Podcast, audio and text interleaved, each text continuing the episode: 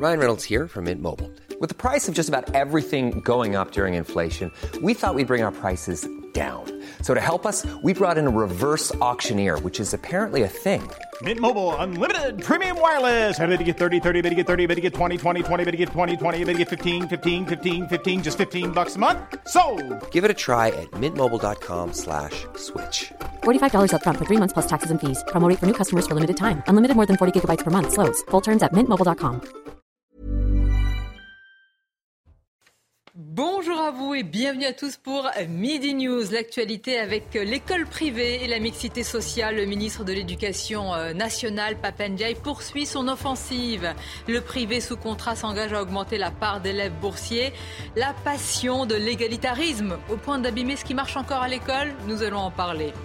Les trois individus agresseurs de Jean-Baptiste Trogneux seront jugés le 5 juin. Leurs arguments, plutôt absence totale d'arguments, montrent combien la bêtise a été le moteur de leurs actes, mais pas seulement, on les écoutera. Et puis, standing ovation pour Johnny Depp à l'occasion de la diffusion à Cannes du film Jeanne Dubarry de Maïwen. Une standing ovation qui a fait s'étouffer certains, ou plutôt certaines, une tribune est venue dénoncer la complaisance du 7e art vis-à-vis des agresseurs. Alors que faut-il en penser quand on connaît l'issue du procès qui a opposé Johnny Depp à son ex-épouse? Nous allons en parler avec nos invités. Je vous les présenterai dans quelques instants.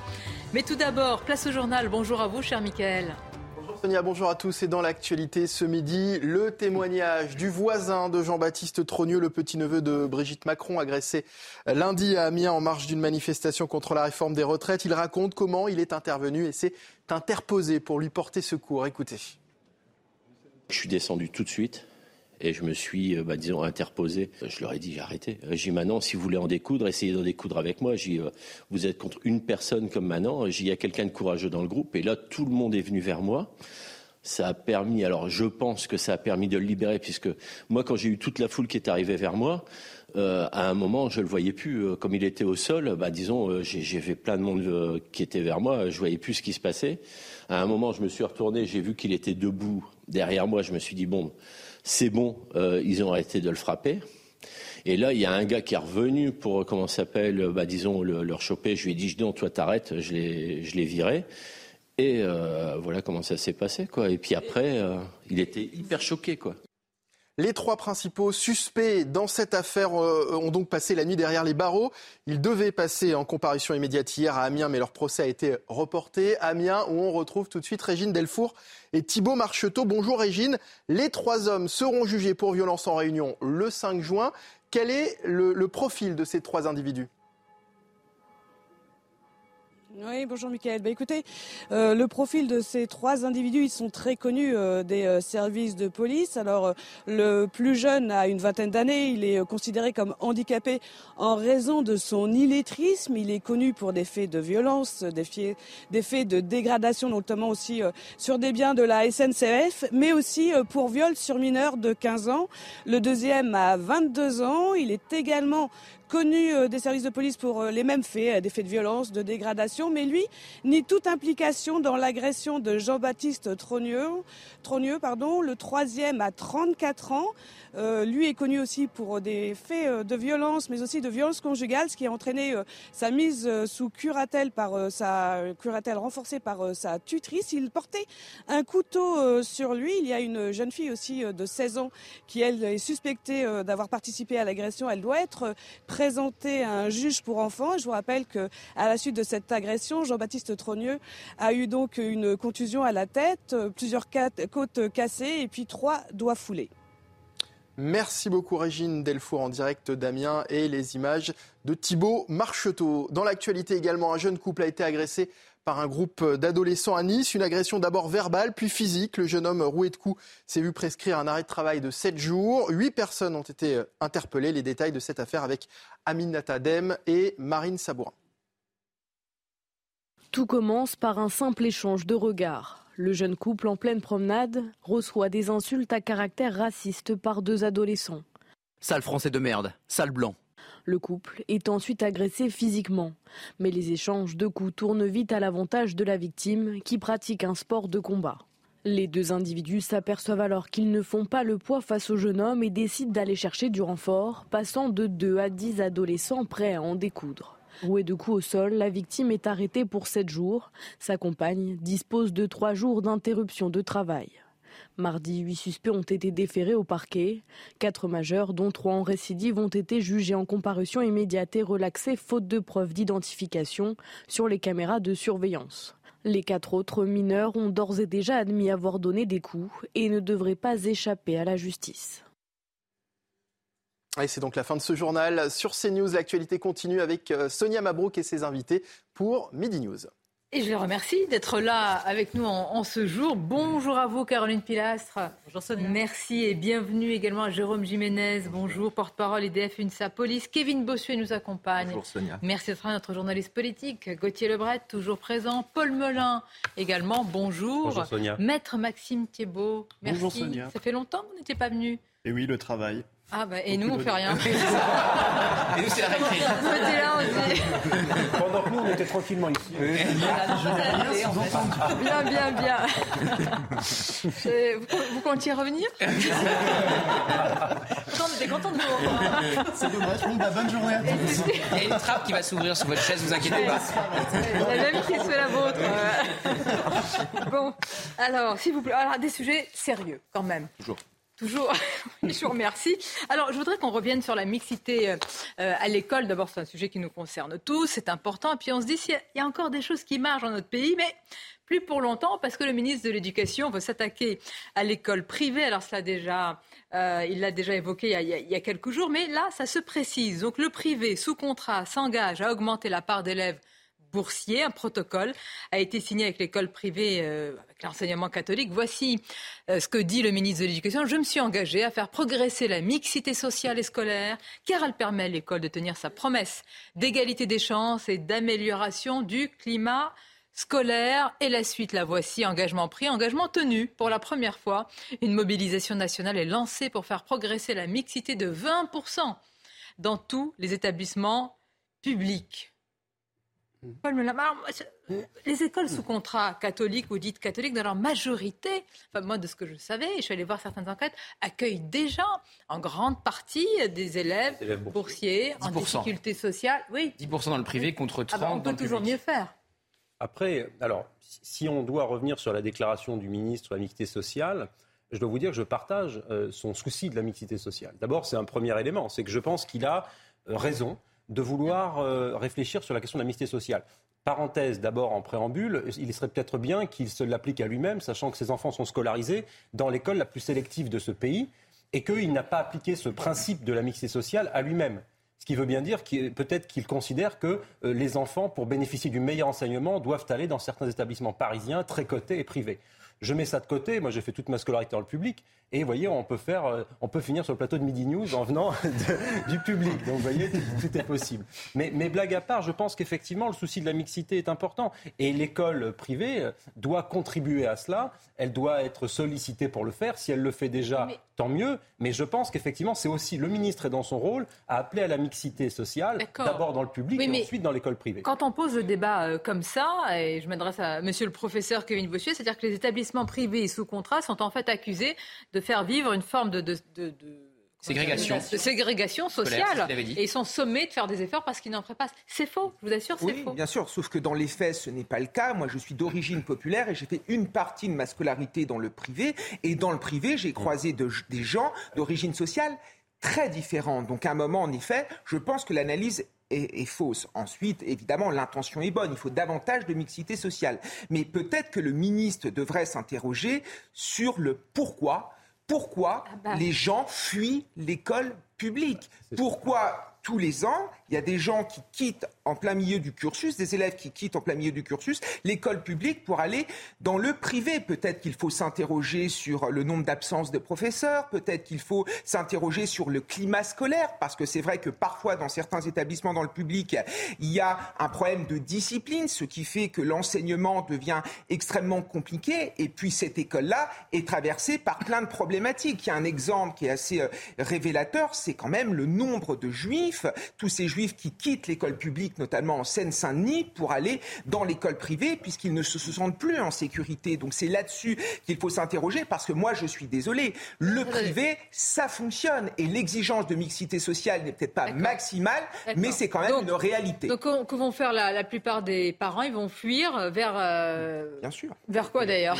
C'est compliqué, parce qu'ayant fui le, privé, ils vont fuir maintenant le privé sous contrat. On a oublié de dire qu'il n'y a pas de contrainte l'enseignement privé catholique a refusé la contrainte. C'est vrai, pas d'obligation. Un, un, sérieux revers pour Papendia qui voulait un plan beaucoup plus ambitieux. Il n'y a pas de quota non plus. Il avait parlé de quota, mais il n'a pas eu le soutien de l'Élysée. Je rappelle qu'il devait présenter son plan la semaine dernière et qu'au dernier moment, l'Élysée euh, l'a quelque part débranché et il s'est concentré la semaine dernière que sur l'enseignement public. Et c'est donc hier qu'on a eu euh, ces annonces sur l'enseignement euh, privé. Certes, il y a un accord qui est signé, mais il n'y a pas de contrainte, il n'y a pas de quota. Donc on est pas du tout dans le plan prévu initialement par Papendia. Vous avez raison, Gauthier. Qui a perdu le soutien d'Emmanuel Macron Ce qui m'intéresse, c'est là, comment dire, pourquoi il en arrive. Évidemment, on peut tous être d'accord pour plus de mixité sociale, mais pourquoi l'égalitarisme forcé, forcené pour. Euh, pour y arriver pour ne, Pourquoi ne pas faire à un moment confiance à l'intelligence collective, reconnaître que pour ces écoles-là, il y a quand même un effort qui est fait, c'est tout. Non, vous n'êtes pas d'accord? Si, il y a un effort qui est fait, effectivement. Mais là où je rejoins Gauthier, c'est que c'est surtout une proposition et pas une obligation. Et j'étais évidemment sur la question des euh, élèves boursiers, de l'augmentation des élèves boursiers. Je trouve qu'il y a des points qui sont vraiment intéressants. Donc on, ne peut pas non plus tout le temps décrire. Mais alors dans ce cas-là, disons les choses. Mixité sociale, c'est en fait métissage ethnique. Oui, c'est une diversité. Mais voilà, on est encore dans du et en même temps. Et c'est vrai que quand vous avez un ministre, pardonnez-moi, de l'éducation nationale qui met ses filles dans l'école la plus chère euh, de Paris et de France, dans, à l'école alsacienne, on peut se poser des questions. Donc en fait, il fait de la théorie, mais en pratique, on peut aussi comprendre des parents qui n'ont pas envie de mixité, même si sur le papier c'est très bien, on a tous envie de vivre ensemble. Mais ce que disait également Kevin est vrai. Il y a des problèmes d'insécurité, il y a des problèmes d'absence à l'école, il y a aussi les problèmes liés à la religion et à la laïcité. Donc les parents voient aussi, en fonction de leur éducation et d'encadrement, donc vous dites pour C'est souvent pour échapper à l'effondrement scolaire du, public que les parents cherchent à placer leurs enfants dans, dans, le privé. Vous avez parfaitement raison. En fait, le problème de ce ministre, c'est qu'il s'intéresse toujours au subsidiaire au lieu de s'intéresser au principal. Le vrai problème aujourd'hui, c'est qu'on a une insuffisance de moyens en termes d'enseignement, en termes de scolarité essentielle, c'est-à-dire d'apprendre le français, les mathématiques, l'histoire. Moi, j'étais dans un collège ZEP où il y avait 40% euh, des étudiants qui étaient issus de la banlieue d'à côté. Eh bien, je suis désolé, mais je suis sorti du collège avec des lacunes en histoire, en français, en mathématiques. Et c'est au lycée, en ayant des cours le soir, que j'ai pu rattraper ce retard. Pourquoi? Parce que malheureusement, la mixité, si elle n'est pas gérée, eh bien, elle conduit un nivellement par le bas. Et le problème de tous ces ministres qu'on a depuis 20 ans, c'est qu'ils nivellent par le bas en s'intéressant à des euh, sujets de mixité, d'égalitarisme, plutôt qu'à s'intéresser aux moyens de la méritocratie. Exactement. Bien sûr. En fait, il y a eu deux problèmes, deux révolutions dans l'éducation nationale. C'est que maintenant, on doit faire acquérir aux élèves des compétences et les connaissances sont mises de côté. Et il y a aussi de plus en plus dans des établissements la suppression des notes. On évalue par compétences avec des couleurs, des choses comme ça, ce qui n'apprend pas aux élèves le goût de l'effort et du mérite. Parce que les élèves les plus talentueux, les plus travailleurs ont besoin de leur 20 sur 20 pour continuer à progresser. Et les autres, ceux qui sont en difficulté, ils ont des couleurs, ils ne comprennent pas forcément ce que cela signifie. Il y a l'impression finalement qu'on leur mente et qu'on ne leur dit pas qu'ils ont des difficultés scolaires. Et les parents, souvent, n'y comprennent pas grand-chose. Je pense qu'on a maquillé tout ça pour essayer de faire vivre. Mais mixité sociale ne veut pas dire forcément euh, niveau euh, scolaire. Euh, bien sûr.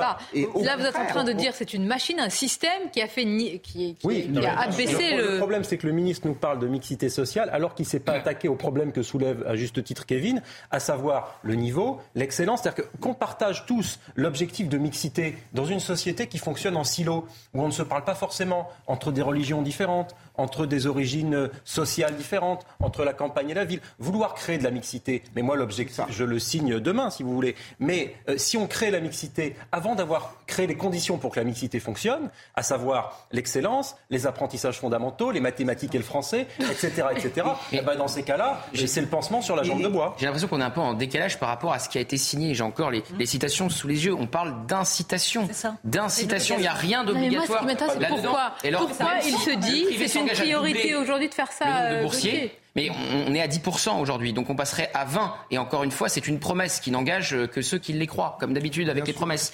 Donc euh, c'est une incitation, il n'y a pas de contrainte, il n'y a pas d'obligation, il n'y a pas de quota. Donc c'est encore une fois un, plan très au rabais par rapport à ce qu'avait initialement prévu et ambitionné Papendiaï. Et, et quelque chose d'assez euh, évocateur, c'est par exemple, on retrouve des élèves en sixième qui savent ce que c'est que le féminisme, qui savent ce que c'est que le sexisme, qui savent ce que c'est que l'homophobie, et c'est très bien, mais qui sont incapables d'orthographier correctement un mot ou qui sont incapables de placer les continents sur une carte. Donc à un moment, il faut peut-être revenir aux fondamentaux parce que si on veut faire des élèves des citoyens éclairés, ils doivent évidemment maîtriser les savoirs. Mais ça ne les intéresse pas. Pourquoi ça ne les intéresse pas? Parce qu'ils ne sont pas en train de se dire il y a un, fleuron, il y a quelque chose qui surnage dans cet océan, c'est le, privé, on n'y touche pas. Ils sont en train de se dire comment tout mettre au même niveau.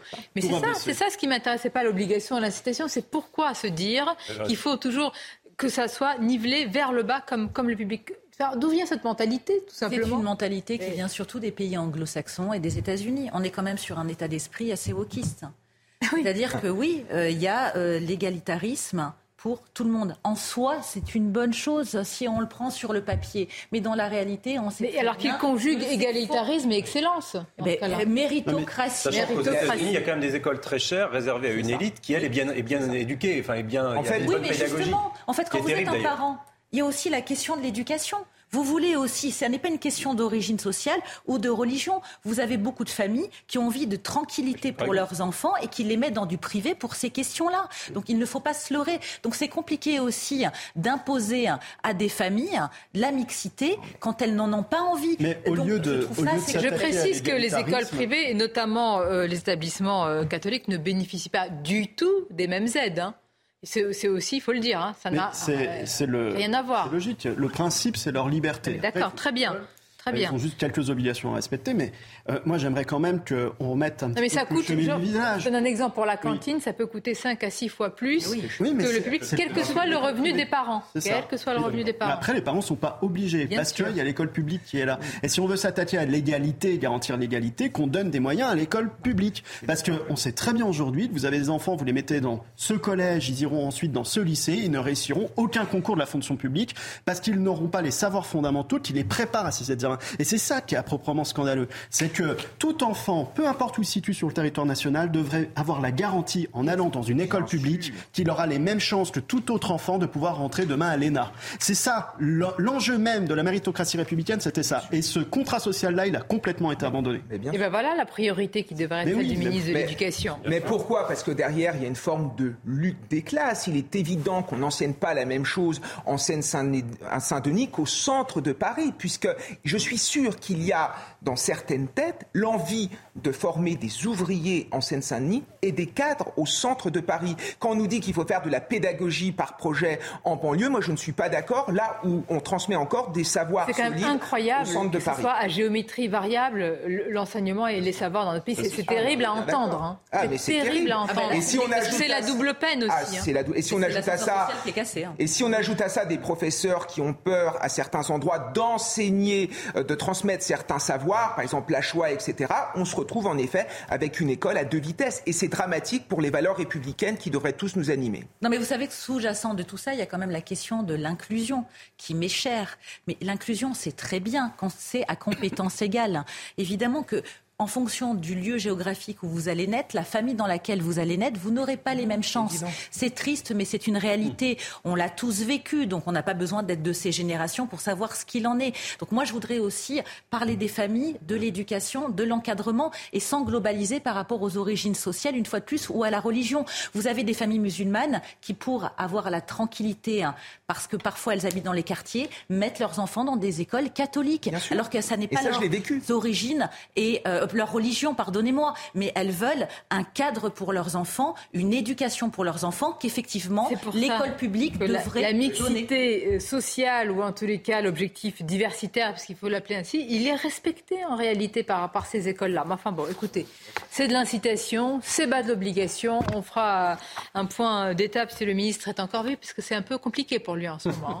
Ah bah, il a perdu très il clairement a perdu le et sur un soutien sujet qui lui tient à de, cœur. de l'Élysée. Ah oui. Donc oui, c'est un ministre en, en- en sursis qui pourrait totalement partir à un prochain euh, remaniement qu'on nous dit proche, plus ou moins proche, avec euh, une Elisabeth Borne qui est en campagne pour, pour rester. Mais oui, sur son euh, plan qu'il nous avait présenté de manière beaucoup plus ambitieuse euh, sur la mixité à l'école, très clairement, il a perdu le soutien de l'Élysée qui s'est dit que c'était pas forcément le bon moment. Alors, euh, les suites, les conséquences, les effets de l'agression du petit-neveu de Brigitte Macron, Jean-Baptiste Trogneux, avec ces trois hommes.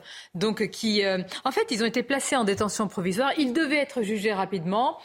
Leurs conseils, leurs avocats ont demandé, c'est tout à fait possible, plus de temps pour préparer justement leur, leur défense. Ils seront jugés, je crois, euh, début, euh, Début juin. début juin.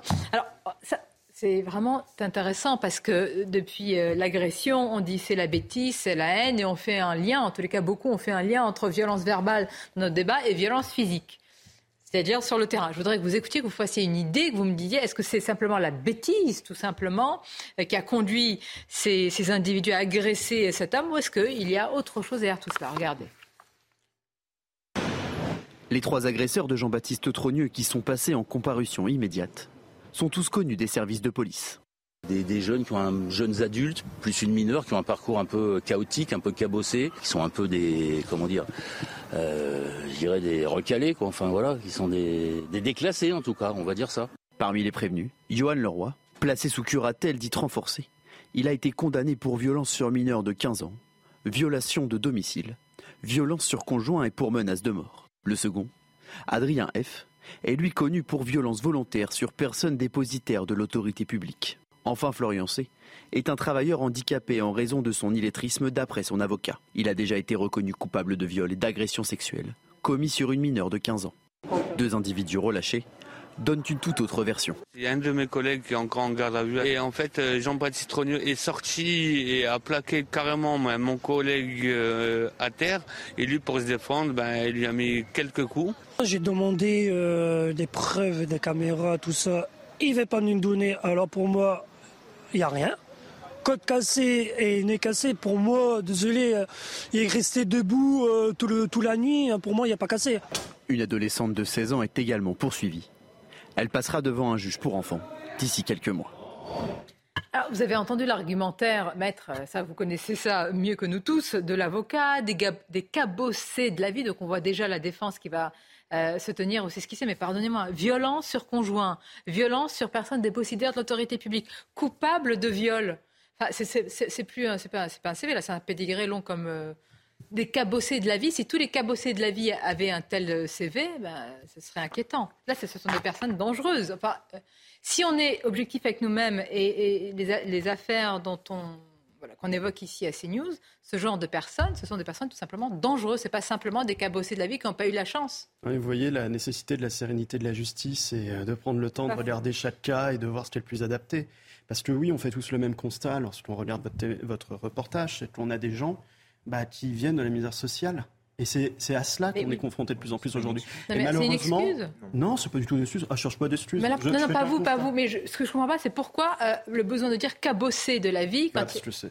Ils sont quand même capables. D'accord. La on n'est pas obligé de reprendre nous. Euh, Très bien, donc ça s'appelle une circonstance atténuante. Non, pas forcément. C'est pas la, c'est pas la question. ça va être présenté ainsi. Hein. Ah bah excusez-moi. Ah, l'avocat va l'utiliser comme Un, tel. un juge, un il, a- travaille sur à peu près trois pieds. hein. Le premier, il regarde si c'est une infraction pénale. La deuxième, il regarde la sanction qu'il va donner. Et au regard de cette sanction à donner, il regarde la personnalité de chacun des individus et leur histoire, etc. C'est toujours comme ça. Et heureusement, ça s'appelle la, la personnalisation de la peine. Et c'est sûr que ça va rentrer en compte. Peut-être qu'il y aura des nécessités de soins, peut-être que... Je sais pas. Je ne sais pas. Moi, le, des le terme cabossé de la vie, le oui, faire. pour des personnes qui n'ont qui n'ont jamais eu de chance, etc. Mais pardonnez-moi, là, c'est pas seulement des cabossés, c'est eux qui ont cabossé les autres. Des Le violences sur conjoints, c'est Le des viols. public, il est, il est énorme parce que bah, on s'attaque au neveu du président de la République. Donc forcément, le trouble public est énorme et la justice va devoir faire tomber l'épée de la justice au bon endroit. Et ça va être très dur pour les Il faut que ce soit exemplaire parce que c'est la famille du président de la République. juste. Et je, je- sincèrement, je ne dois pas quand, être à la ça place tombe des gens. sur, euh, quand ça tombe sur, euh, sur nous, sur le citoyen lambda. Mais attendez, mais forcément, forcément qu'il faut Ah, que d'accord. mais le mobile, le mobile de l'agression, il est lequel? Il est qu'il est le neveu du président de la République. Bah ce, chocolatier n'aurait pas été le neveu du président de la République, il n'aurait certainement pas été attaqué. Donc forcément. Mais la justice ne veut pas. Donc la justice va rendre, euh, va prononcer des sanctions en fonction de qui est la victime. Bah, le mobile va être pris en compte, bien entendu. D'accord, très intéressant. Bon, on va marquer une pause, on va revenir parce que là, on, va, on veut vous entendre, Jérôme Gémenez. On sera sur place également et, on s'intéressera vraiment au profil parce que là, le CV cabossé de la vie. Donc, et à l'ambiance politique aussi. Et l'ambiance politique, bah, évidemment.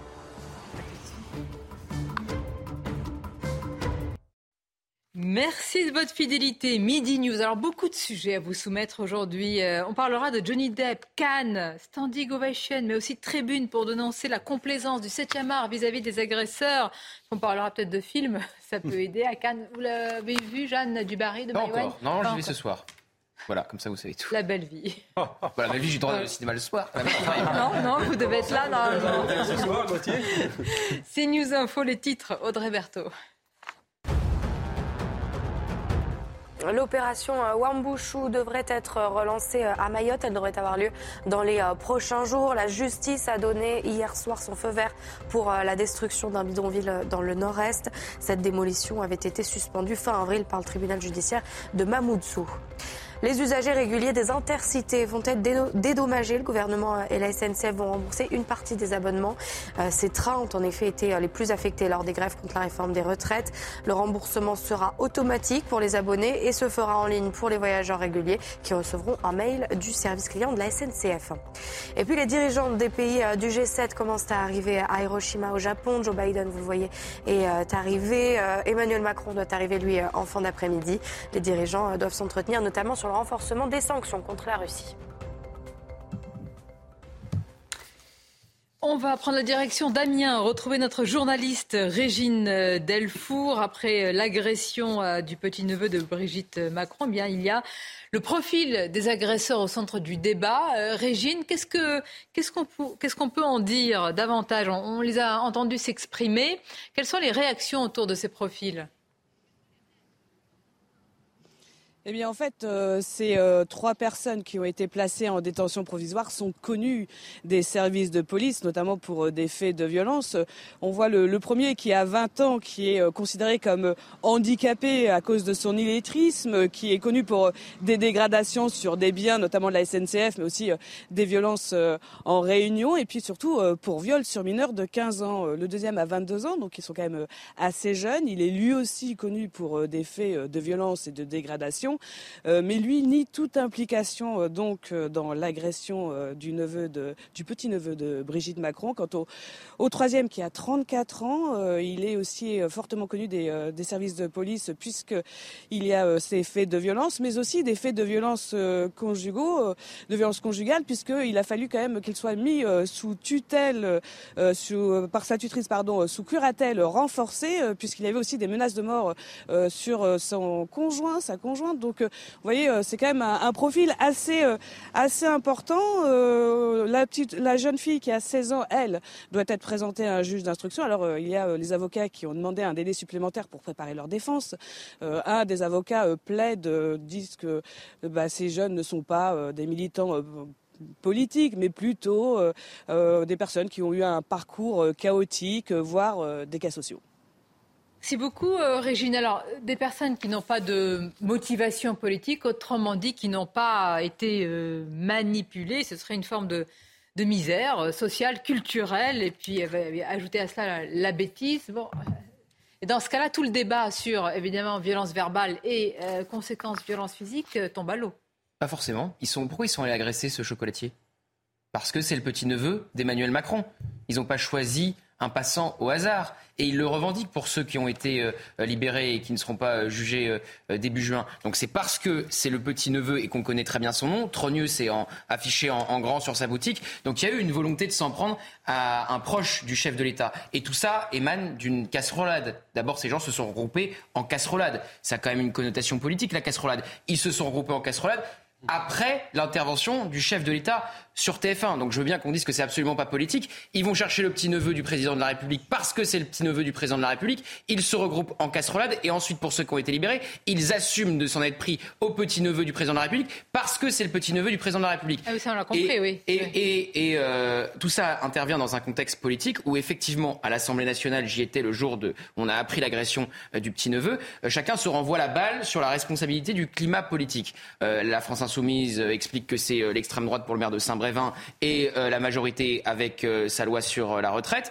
La majorité renvoie dos à dos les deux extrêmes et l'extrême droite pointe LFI. Et d'ailleurs, la majorité pointe aussi LFI. Mais quand vous avez Thomas Porte, qui a condamné vivement l'agression contre le petit-neveu sur une chaîne d'infos concurrente, mais quand il met son pied sur une balle de foot avec l'effigie d'Olivier Dussopt, c'est bien beau d'aller condamner ensuite une agression contre l'entourage du président de la République. Quand vous avez M. Prudhomme qui va chanter devant le siège de Renaissance, Louis XVI, on l'a décapité, Macron, on va recommencer, forcément, oui, ces deux hommes-là ont une responsabilité dans le climat de violence. Pour vous, il y a un continuum. Vous êtes d'accord? Euh, Modérément. je pense qu'on ne peut pas, euh, si vous voulez, il ne faudrait pas tomber dans un raccourci qui consisterait à dire que ces personnes-là ont des motivations euh, dûment réfléchies et politiques.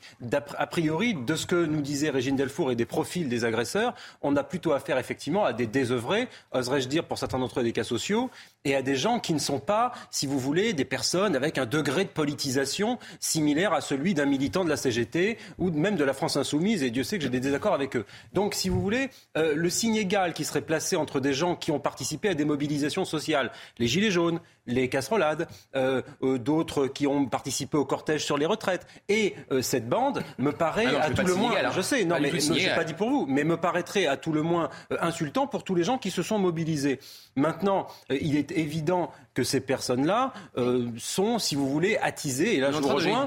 non, pas du tout. Ils sont attisés par la haine. en train de les déresponsabiliser. Non, pas, bah non bah, vous me faites un faux procès, Gauthier. Mais par contre, effectivement, que ces gens-là, qui ont probablement des esprits un peu fragiles et peut-être pas très élaborés sur certaines questions politiques, soit eux-mêmes victimes dans leur esprit de toutes les bêtises qu'on entend, toutes les bêtises qu'on entend de la France insoumise, manipulés plus exact, qu'ils aient été manipulés par des gens plus malins qu'eux, bah notamment des députés insoumis. Vous arrivez à la même conclusion. Qui instrumentalisent la haine, ça oui. Mais ils savent qu'ils ont visé encore une fois. Je ne sais pas si on se pas pris un passant au hasard. que depuis deux mois et demi, on a un climat de violence sans précédent. Bien sûr. On a eu tous les soirs, pratiquement pendant un mois, des, des, poubelles qu'on brûlait dans Paris, des violences dans tous les sens, en permanence à la télévision, sur les réseaux sociaux. Forcément, des gens qui sont un peu limités intellectuellement sont rentrés dans un climat de violence et se sont engagés dans un climat de violence. Aujourd'hui, c'est l'ensemble de la classe politique et je vais même dire c'est l'ensemble des acteurs de la société et de la politique française qui sont responsables du climat dans lequel on se situe. Parce que, vous savez, hein, c'est assez classique. Hein, Hobbes disait l'homme est un loup pour l'homme. Hein. L'état nature de l'homme, c'est la violence. Et c'est la société, la civilisation qui Mais nous qui est le bouc émissaire, comme dirait René Girard Si c'est toujours le même, le président de la République, et, et j'allais dire. Est-ce qu'il est un symbole ah, ça aurait pu tomber sur un autre Mais je suis pas sûr. C'est lui qui cristallise beaucoup la haine. Bah, ça tombe souvent sur les policiers, justement. Et sur les maires. Parce que sur les représentants de l'État. Un élu, un policier. Par rapport à Amiens, je voudrais avoir quelques mots parce que on n'en parle pas et on ne le dit pas, mais déjà, on pourrait mettre en exergue le travail des policiers d'Amiens qui ont identifié et interpellé mhm. l'ensemble des protagonistes rapidement. Je vous rappelle que quand on passe aussi en comparution immédiate, ça veut dire que c'est souvent pour des faits simples et clairs qui ne nécessitent pas une investigation approfondie. Donc ça veut dire que le travail de police et l'enquête de police a été rondement menée. Si, y a une, si l'audience a été reportée, c'est bien évidemment pour préparer la défense. On dira avec toute euh, honnêteté que oui, ce sont des idiots et je n'ai pas honte de le dire. Et encore une fois, moi, ce qui me dérange, c'est d'entendre ce mot parcours euh, cabossé. C'est systématiquement euh, la culture de l'excuse et une circonstance atténuante.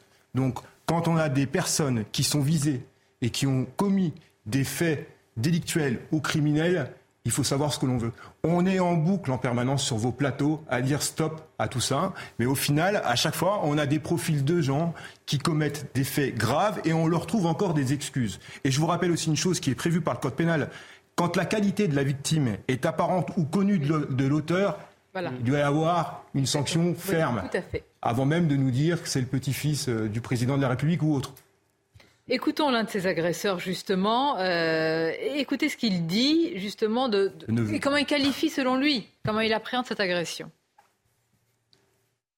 C'est un de mes collègues qui est encore en garde à vue à cette, heure-ci, euh, a mis deux poubelles chez, devant gens trogneux.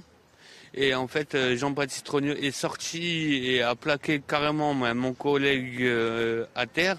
Et lui, pour se défendre, ben, il lui a mis quelques coups. Voilà. Après, apparemment, il a eu 4 jours d'ITT et franchement, apparemment, il est vraiment blessé grave. Et moi, quand j'étais interpellé, quand j'étais auditionné par l'OPJ, j'ai demandé ben, des preuves, des preuves par rapport à ça, des vidéos. Euh, la vidéo nous ont dit clairement qu'elle ne pouvait pas être fonction. On a touché quand même un, symbole de, la famille Trodieu, du coup plus euh, Brigitte que Macron. Et euh, voilà, on voudrait bien se faire entendre, on voudrait bien que Macron à un moment donné vienne dans sa propre ville natale, parce que c'est beau d'aller voyager autre part, et quand on lui dit de venir, ben voilà, on lui, on, comment vous dire, on l'a vu qu'une fois quoi. Bah, oui, mais ils savent qui c'est. Mais oui, c'est ça. Mais ils sont non, pas. Mais il y a aussi pas. Mais non, mais il y a beaucoup de personnes qui ont des profils cabossés et qui n'ont pas la haine en héritage et qui ne sont pas euh, détestent, enfin, qui ne détestent pas euh, pour détester et qui ne veulent pas faire du mal à une personne représentant. Évidemment, vous avez Gauthier quelque chose de spécial au niveau familial, c'est-à-dire que Monsieur Macron a été pris pour cible, Madame Macron a également été pris pour cible parce que là, il s'agit de sa famille directe et quand on s'en prend à eux, on s'en prend à une certaine élite, on s'en prend à une certaine bourgeoisie. Ces personnes sont pour moi limitées. J'en ai rien, j'en ai rien à faire de savoir s'ils ont souffert dans leur vie. En tout cas, il y a une victime et un agresseur. Donc, ce qui est quand même effrayant, c'est de se dire, sous prétexte qu'on est en désaccord avec une politique, quelle que soit la sensibilité politique de la personne qui l'incarne, on va s'en prendre à sa famille, on va s'en prendre à ses proches. En quoi ce petit neveu est responsable de la réforme des retraites? Ça se trouve, il est en désaccord en fait avec aussi les propositions de M. Macron, mais il voulait simplement travailler. Il a été agressé parce qu'il représente ce symbole au niveau de la famille Macron. C'est inadmissible et j'espère que ça va être condamné fortement. Et ça ne doit pas être condamné uniquement pour ces personnes. C'est-à-dire que vous avez beaucoup de commerçants également qui sont pris pour cible et je voudrais qu'il y ait le même traitement que pour les personnalités. Ouais. Moi, je suis d'accord avec Caroline. Je n'en peux plus de cette expression désœuvrement social. Parlons de désœuvrement intellectuel, parce que dans notre pays, il y, en a, il y a beaucoup de gens qui ont été cabossés par la vie. Il y a beaucoup de gens qui ont de difficultés et ils respectent les lois et ils ne s'en prennent pas aux autres. Et ensuite, évidemment, qu'il y a une portée politique. L'individu le dit clairement. On s'en est. Ah, il le dit clairement. Oui, enfin, on sent bien que derrière, il y a une volonté de s'en prendre à quelqu'un qui incarne le pouvoir et qui incarne hein la Macronie. Et juste une chose sur la responsabilité des politiques. C'est-à-dire que depuis des mois, il y a une violence politique dans ce pays avec des verrous moraux qui sautent, avec une incitation à la haine. Pour des gens structurés intellectuellement, il n'y a pas de problème. Euh, ces personnes font la part des choses. Mais pour des gens qui, sont, euh, qui, qui, ont une réflexion qui est assez limitée, ils prennent ça pour argent comptant et ils s'autorisent. Et je pense qu'on est dans ce cas-là. La justice, là, c'est-à-dire maître, quand euh, on a entendu l'avocat qui dit cabosser de la vie, etc., et puis on entend ce mise en cause qui dit euh, un symbole, donc il savait très bien ce qu'il faisait. C'est pas, c'est pas. C'est pas contre. Bah, c'est pas concret. Non, mais moi, quand j'entends cabosser, je cherche pas d'excuses. Après, on a tous une définition. Cabosser, c'est objectivement, ce sont des gens cabossés. Vous voyez leur témoignage, vous voyez leur histoire. C'est sûr que c'est des gens cabossés. S'ils n'avaient pas commis Ça ne empêche pas d'avoir une, conviction politique et de l'exprimer avec les moyens intellectuels qui sont les leurs.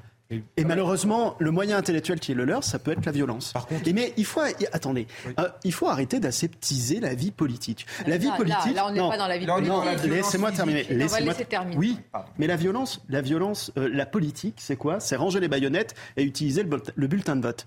Excusez-moi, c'est pas parce qu'un jour on a décrété que c'était le bulletin de vote que pour autant la baïonnette, elle a disparu à tout jamais. Il faut entretenir cette logique que le bulletin de vote, c'est l'expression de la démocratie. Et malheureusement, si le contrat social, il s'effrite, et on le voit, on en débat en permanence de l'effritement de ce contrat social, et eh ben qu'est-ce qui réapparaît? C'est la violence. Et là, on est dans ces, ces prémices de cette violence qui s'intègre tout le monde, légitimement, on, se le dit, ça va aller de pire en pire, la violence s'installe, etc. Et bien, ce sont des, factuellement des. C'est valable alors pour un dealer bossé de la vie dans une cité, la paix, le choix. Non, mais c'est n'est pas la même. non, mais ah, bah, la motivation c'est pas, la même chose. Le dealer, il est dans son trafic de drogue, autre chose. Là, on parle de violence politique. On est, moi, je pense vraiment qu'on est ah, dans de la violence purement politique. Non, je pense qu'on parle pas de la même chose. Ils sont tombés sur lui à plusieurs. Non, je pense qu'on ne parle pas de la même chose. Nous sommes ici dans une violence politique. Le dealer qui tue, c'est du trafic de drogue, c'est autre chose. La haine, il n'y a rien de plus. Bah, c'est de la violence politique. Leur mobile, et Gauthier Lebret l'a bien expliqué tout à l'heure, il y avait un mobile. Ils faisaient une casserolade, ils ont su que c'était le neveu d'Emmanuel Macron, ils sont allés là-bas pour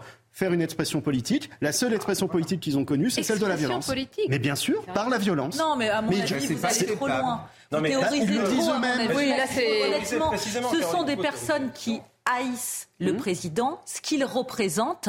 Ils ne sont pas forcément d'un courant politique, donc je ne vais pas mettre tous les opposants dans le même panier parce que là, c'est un cas de figure quand même assez précis. Ils ont vu le nom de l'enseigne, ils savent très bien ce que ça représente à Amiens et ils ont été en découdre. Vous savez, il y a eu aussi des témoignages des salariés en fait de ces chocolateries. Les personnes sont insultées, agressées verbalement régulièrement. Vous vous rendez compte que quand elles sortent dans la rue, elles ne peuvent pas être avec L'histoire de France est faite de s'attaquer à des symboles. Attendez, mais, mais l'histoire de France, mais c'est d'accord, c'est pas faire une manifestation avec au bout d'une pique la tête d'Emmanuel Macron. Non, non, mais j'aimerais quand même rappeler, mais le premier symbole et la première tête qui était sur un pic pendant la Révolution française, c'est celui du commandant de la Bastille. et ce que je rappelle par là, et ce n'est pas glorieux, mais ce que je rappelle par là, moi je suis pas là à défendre, je suis là à essayer de faire un constat objectif et froid. Je me rends compte que la violence devient un, moyen d'expression politique. Et je pense qu'il faut arrêter de se Alors la faute à qui selon vous? À l'ensemble. Ah bon, je, alors pense là, que notre contrat social, je pense que notre contrat social s'effrite depuis des années, que tout acteur politique confondu ne se rend pas compte que la parole publique est en train d'être dilapidée, que l'autorité est remplacée par l'autoritarisme et qu'il n'y a plus de légitimité. Et s'il n'y a plus de légitimité, malheureusement, retour à un état nature de violence. On n'est pas obligé de prendre pour Alors si vous étiez l'avocat de ces, euh, de ces euh, mis, en mis, en cause, c'est ce que vous auriez dit. Vous auriez pu honnêtement, cela. Honnêtement, je ne sais pas parce que je n'ai pas lu les dossiers, je ne les connais pas. Mais là, je fais un constat de, de chroniqueur politique. je suis sur ce plateau en tant que chroniqueur politique. Moi, j'y vois de la haine, de la bêtise. C'est tout. On a des lâche. Moi, mais il ne s'agit pas de. Je trouve le débat un peu binaire. C'est-à-dire, il ne s'agit pas enfin, cette histoire d'excuse sociale m'énerve un peu.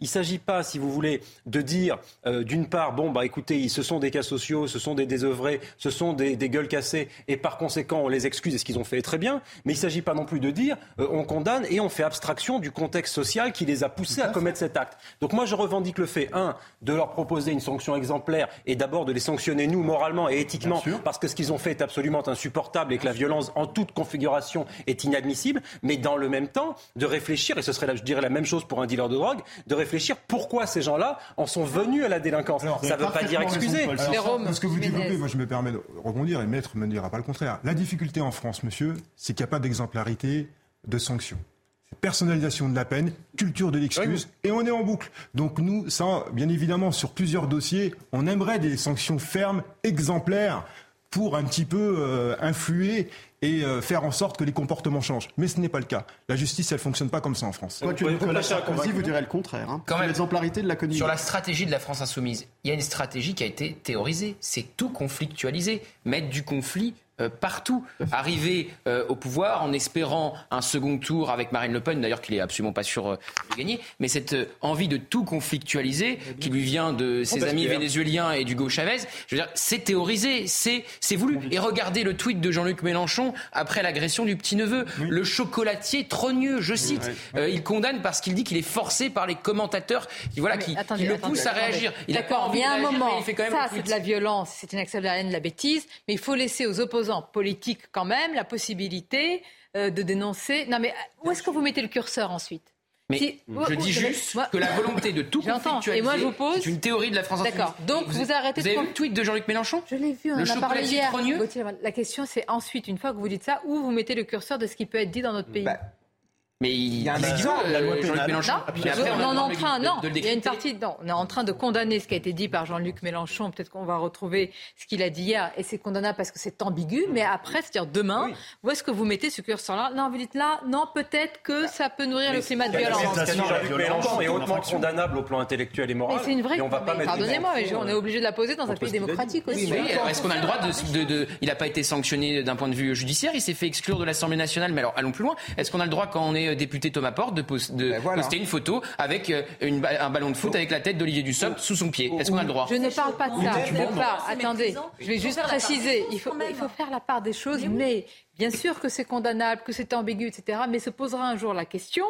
Plus le climat va être paroxystique, c'est-à-dire si vous venez de dire, euh, je, je- euh, quelqu'un, un opposant politique euh, fait une remarque, une critique d'une réforme, quelqu'un peut vous dire, vous êtes en train de limiter le climat.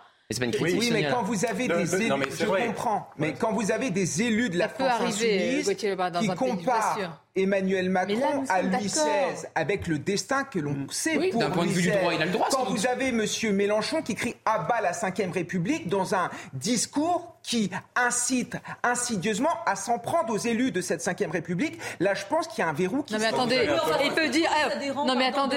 Il peut- s'en prendre à la casser Cinquième figure. On peut s'en prendre à la Ve République sans vouloir Ah, guillotiner euh, le président de la C'est la République. manière dont il le dit, c'est dans le contexte Mais alors, qu'est-ce que dans lequel il le dit. Il devrait pose ses amis de l'Action française qui disparaît on est d'accord, mais faites la part des choses avec ce qu'il s'est produit à. Amiens et le courant délétère politique qu'il y a de la part de certains. Pardonnez-moi, quand on entendait les témoignages de ces individus, ils n'avaient pas vraiment de bord politique. En Oui. fait, c'est parce que c'était la classe sociale qui les dérangeait, de la famille Macron. C'est un genre de lutte de classe sociale.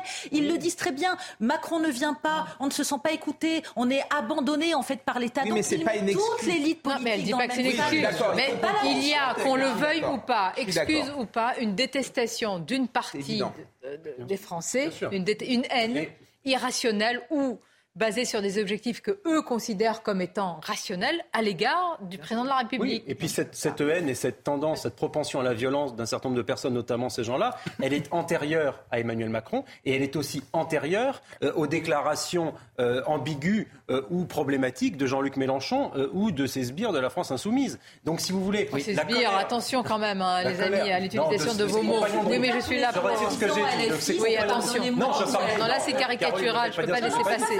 Je parlais, je des porte-paroles. Je parlais des porte-paroles importants de Jean-Luc Mélenchon et j'aurais dû le dire comme tel. Mais je pense que la haine dans ce pays ne date pas, d'ailleurs je vais les défendre pour le coup, ne date pas ni de la France insoumise ni d'Emmanuel Macron. Et qu'il y a effectivement la violence et la défiance politique, euh, relisez ce qui s'est passé entre 1789 et 1793, elle n'est pas d'aujourd'hui. Et effectivement, il y a dans l'entourage de Jean-Luc Mélenchon des nostalgiques du robespierrisme et Ah je bah suis ça. le premier à les condamner moralement Ah bah et intellectuellement. Mais Ils sont je suis contre la condamnation euh, judiciaire ou autre. Ils ont bien le droit de dire ce qu'ils veulent On va et de faire les références historiques qu'ils veulent. Deux autres réactions de ces euh, mis en cause et puis euh, on, on vous écoute juste après.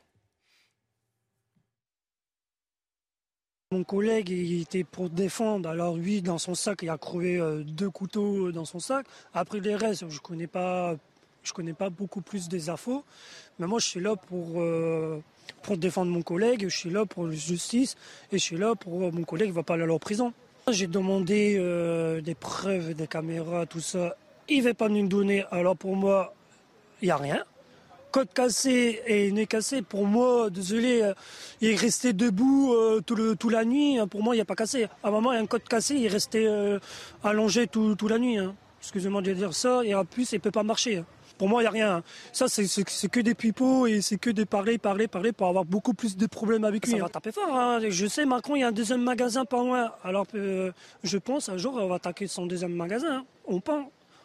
Mais euh, un jour, ça va taper fort. Mais en fait, pour Macron, il a belle vie, hein, excusez-moi de dire ça. Macron, il, j'ai regardé, hein.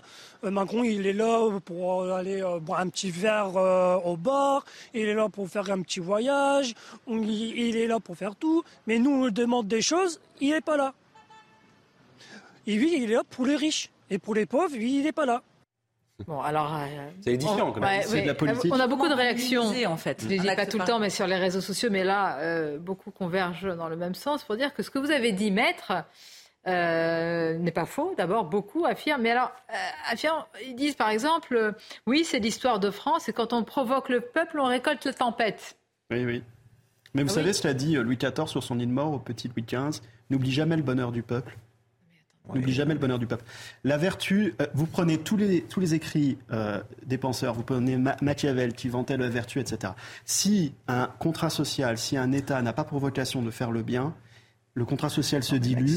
Il y a toujours eu des débats parlementaires violents. Pourquoi maintenant c'est un signe désolé. Il n'a pas tort Non, mais je comprends, mais il faut quand même dire une chose. Lui, c'est, c'était le fruit de la monarchie héréditaire. Et Emmanuel Macron, c'est le fruit du suffrage universel. Donc il ne faut pas faire une comparaison qui n'est pas raison. Mais par contre, je suis Qu'importe le d'accord. prince tant Oui. qu'il est guidé par la vertu et non le vice. le problème d'accord. aujourd'hui, c'est que le problème aujourd'hui, c'est que la vie politique se résume à la polémique et non plus à l'intérêt général.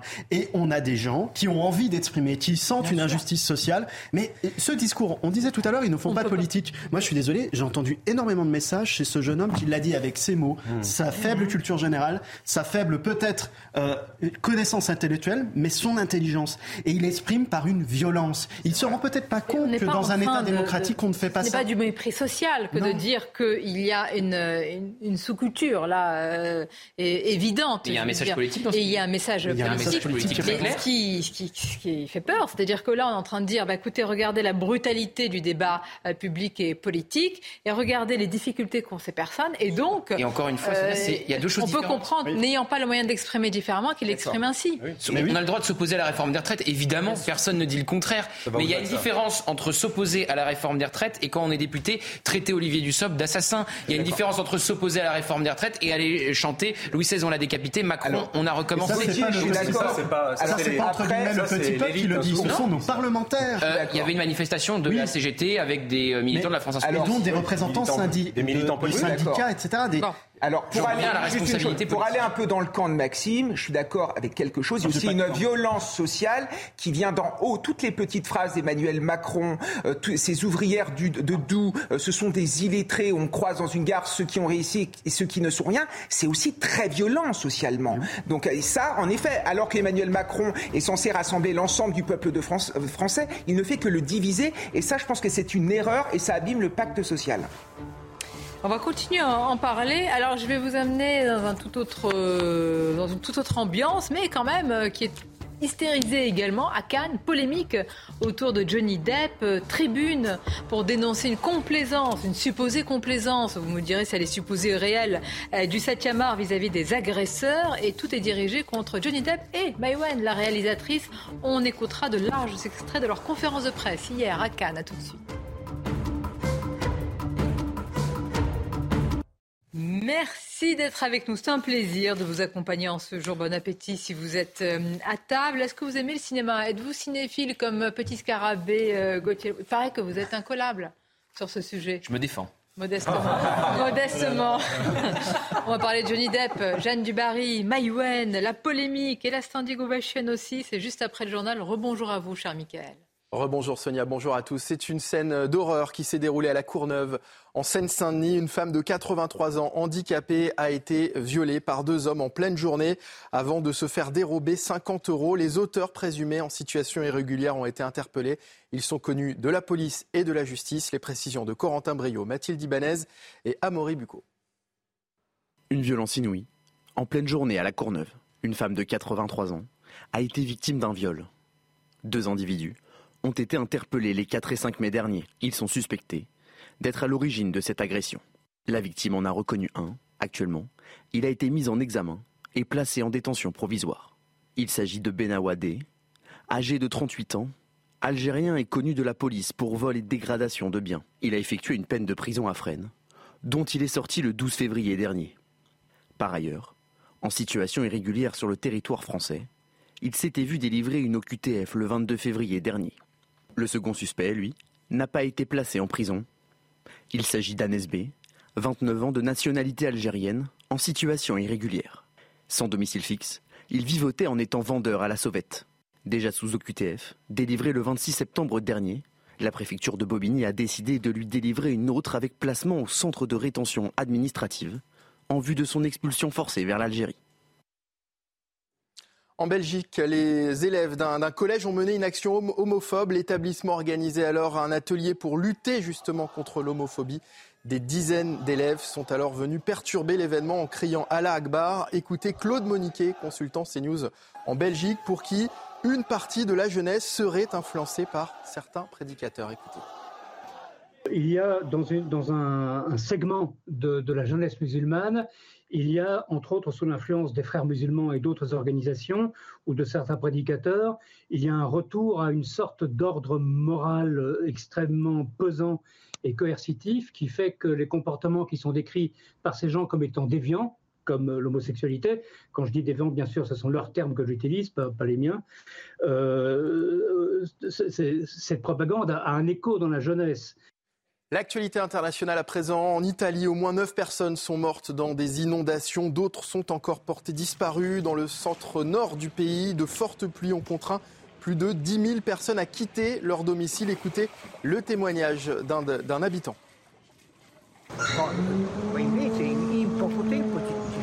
En peu de temps, nous nous sommes retrouvés, je ne vous dirai pas comment. Alors qu'avons-nous fait? Nous sommes montés chez ma belle-sœur parce que j'habite au rez-de-chaussée. Nous sommes montés dormir et nous avons regardé par la fenêtre la montée des eaux.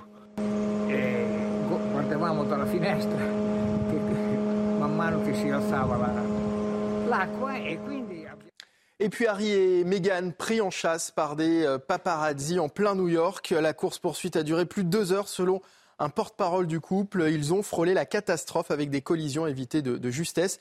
Une affaire qui réveille de bien tristes souvenirs pour les Britanniques qui ne peuvent s'empêcher de faire le parallèle avec ce qui est arrivé à la princesse Diana. Les précisions de notre correspondante à Londres, Sarah Menaille ce que je peux vous dire, c'est que dès que le communiqué hein, du, couple royal a été publié hier, et eh bien l'information faisait la une, hein, le breaking news, notamment sur euh, la BBC.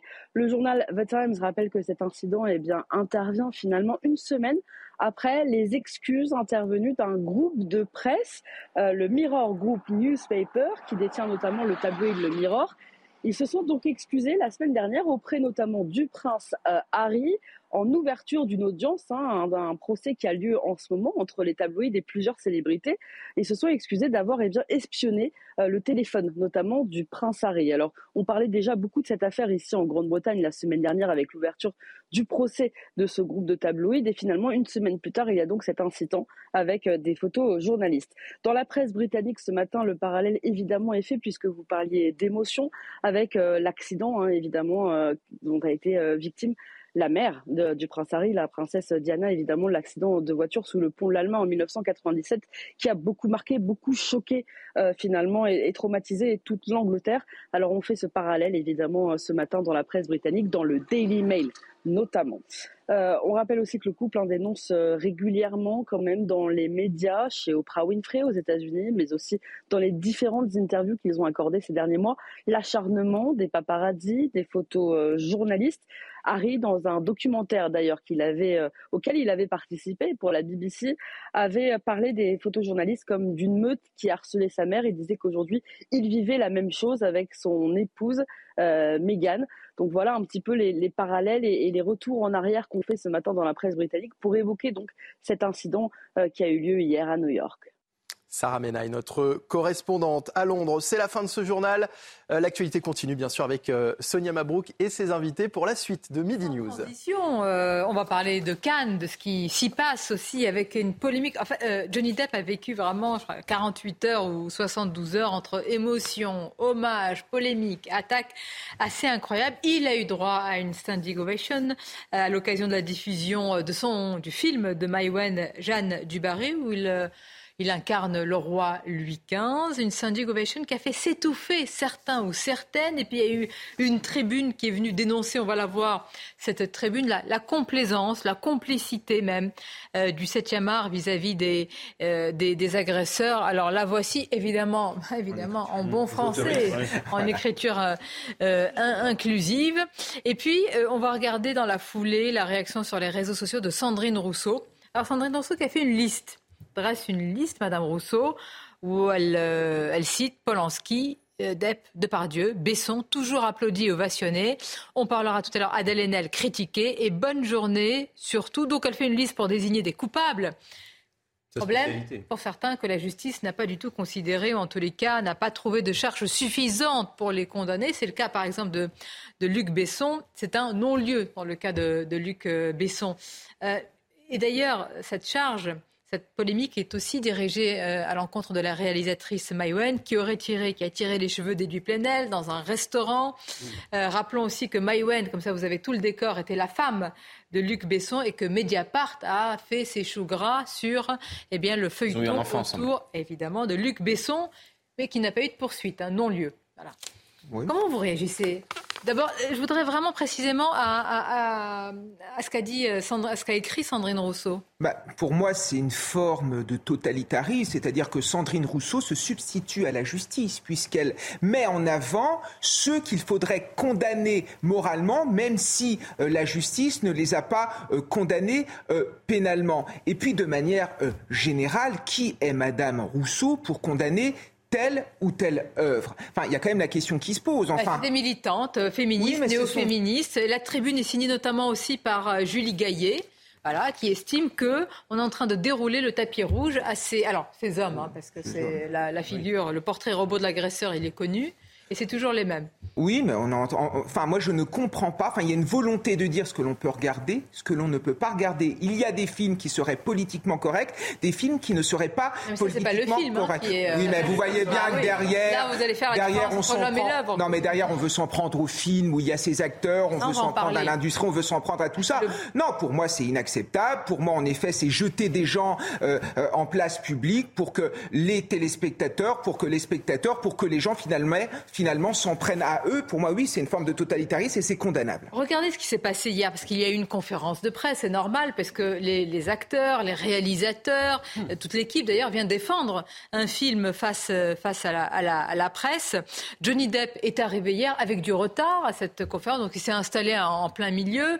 Au départ, j'ai suivi la conférence, il y avait des questions d'ailleurs assez euh, générales sur le film, la réalisation. Et puis évidemment, elles se sont concentrées sur le cas de Johnny Depp quand il a fait euh, sa, son entrée justement dans cette conférence. Et il n'a pas éludé. Hein. Il, a, il a répondu à toutes les questions. Écoutons-le. Alors, est-ce que j'ai l'impression d'être boycotté? Eh bien, non, pas du tout. Je n'ai pas l'impression d'être boycotté par Hollywood. Parce que je ne pense pas du tout à Hollywood. Uh, Peu m'importe. Je n'ai pas vraiment besoin d'Hollywood moi-même.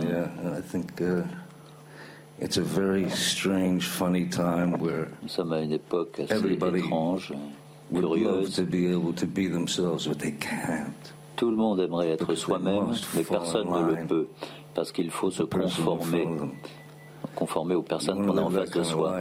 Si vous voulez vivre ce genre de vie, moi je vous souhaite ce qu'il y a de mieux. Moi je serai de l'autre côté quelque part.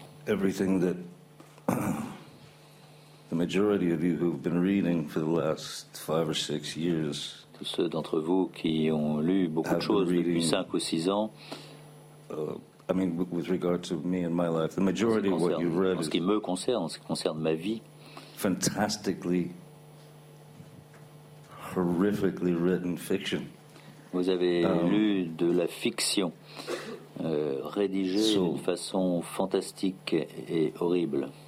Et voilà, beaucoup, beaucoup de réactions après cette conférence de presse. Beaucoup se sont dit c'est pas possible. Euh, malgré l'issue du procès qui a, qui a, opposé Johnny Depp à, Amber Heard, son ex-épouse, eh bien, il n'a pas à prendre la parole ainsi. Il devrait être boycotté, Festival de Cannes, Hollywood, etc. Il faut rappeler le, dénouement du procès. C'est-à-dire que les deux ont été condamnés pour diffamation mais à deux amendes euh, voilà, respectives. Euh, pour Johnny Depp, c'était 2 millions de dollars, et pour Amber Heard, c'était 10 millions de dollars. Donc elle a eu une peine euh, plus, plus lourde, et ensuite ils se sont mis d'accord à la fin. Donc ça pose la question de, une fois que la justice passe, les deux sont condamnés pour diffamation, pourquoi est-ce qu'ils ne pourraient pas Parce que dans l'esprit des néo-féministes, une femme ne peut pas être violente, une femme ne peut pas être, ne peut pas être forcément une victime. C'est systématique, c'est ainsi. Voilà.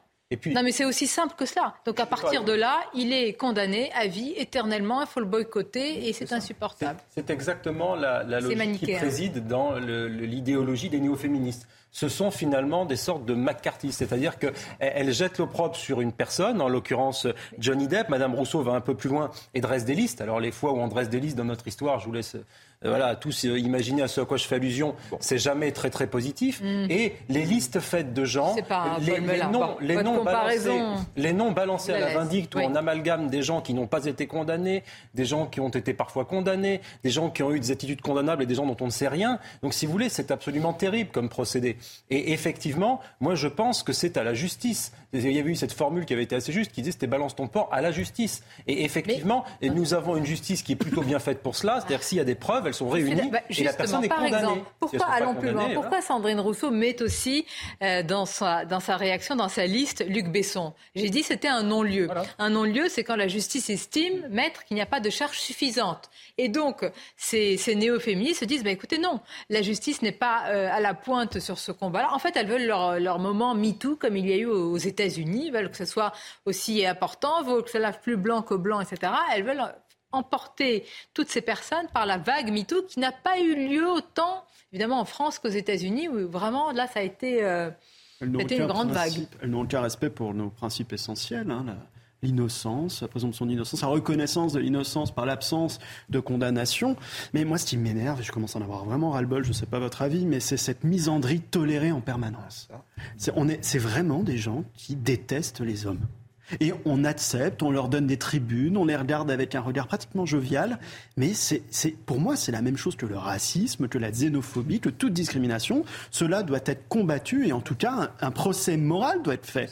Je suis désolé, mais Madame, Madame Rousseau, le comportement qu'elle a, il est misandre. Voilà. C'est tout.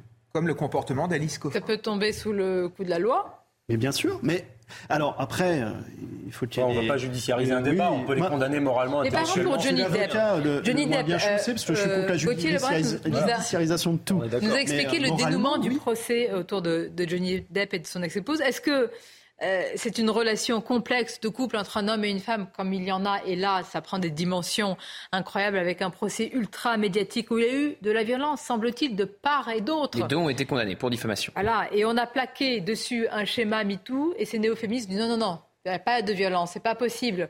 La femme ne peut pas être violente avec l'homme et donc il est forcément coupable. Est-ce que c'est ça Oui, c'est ça. Et le non-lieu veut souvent dire pour ces femmes une suspicion. Mais oui. Très bien, il y a eu un non-lieu, la justice est passée, mais c'est pas celle que. c'est pour le cas de Luc Besson, oui. Exactement. Pour Johnny Depp, il a été défendu par Vanessa Paradis, qui est son ex-femme avec qui il a eu deux enfants. Elle est actrice également. Elle aurait pu très bien aussi dénoncer des faits. Parce que moi, je serais un petit peu moins arbitraire que vous sur MeToo. Je pars du principe que MeToo, malheureusement, a dérivé. Mais en soi, pour moi, ça partait d'une bonne intention. Ah oui, oui il y a eu du racisme, oui, il y a eu de la misogynie, ah bah, oui, il y a des abus, des agressions dans les milieux de l'image, dans les milieux de la politique, dans tous ces milieux-là. C'est un fait.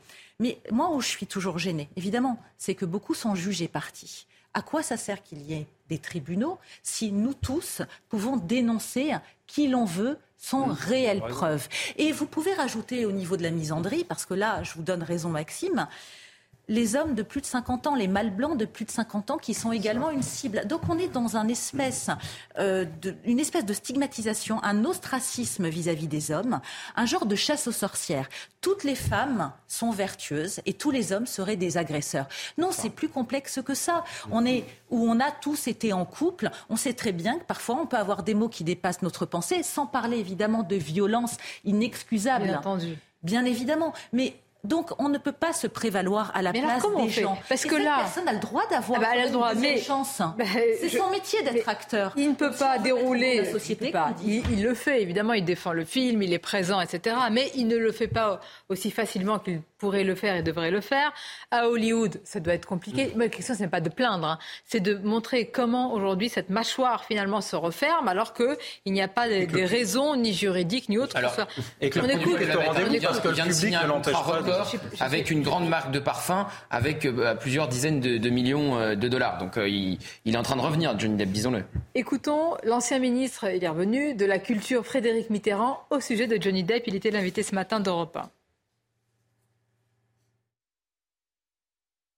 Il a été acquitté il a, ça, a duré un an et, il a passé à travers toutes les fourches codines, etc. Il a été acquitté. Mm. Donc à partir du moment où on est acquitté, on peut penser que ça devrait s'arrêter quand même. Non, il n'a pas été acquitté. très bien. Il est condamné pour diffamation. Pour diffamation. À une peine moins lourde d'amende qu'en Enfin, diffamation, voilà, c'est pas pareil. Il n'a jamais été condamné. je ne fais pas dire archi, mais enfin, c'est pas violence, c'est pas violence conjugale, c'est pas avoir euh, frappé, c'est pas avoir usé euh, de, de, violence à l'égard de, de, son, de sa conjointe. Mais il est innocent en tout cas. Hein. Il n'a jamais été condamné définitivement, donc il est innocent. innocent.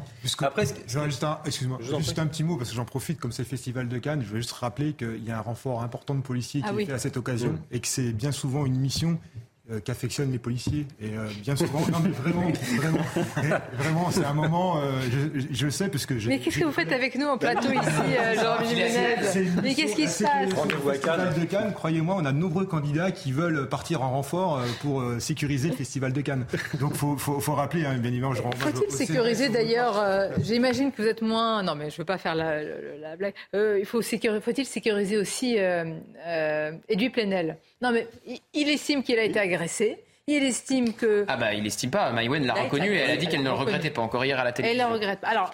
Euh, écoutons justement ce qu'elle ce qu'elle dit non pas de cette agression, mais elle a répondu elle-même à la polémique parce que elle est visée par ces néo-féministes qui affirment justement qu'elle déroule elle-même le tapis rouge en ayant choisi Johnny Depp euh, dans le rôle principal de, son film et en ayant agressé euh, l'égérie de Mediapart. Écoutons-la.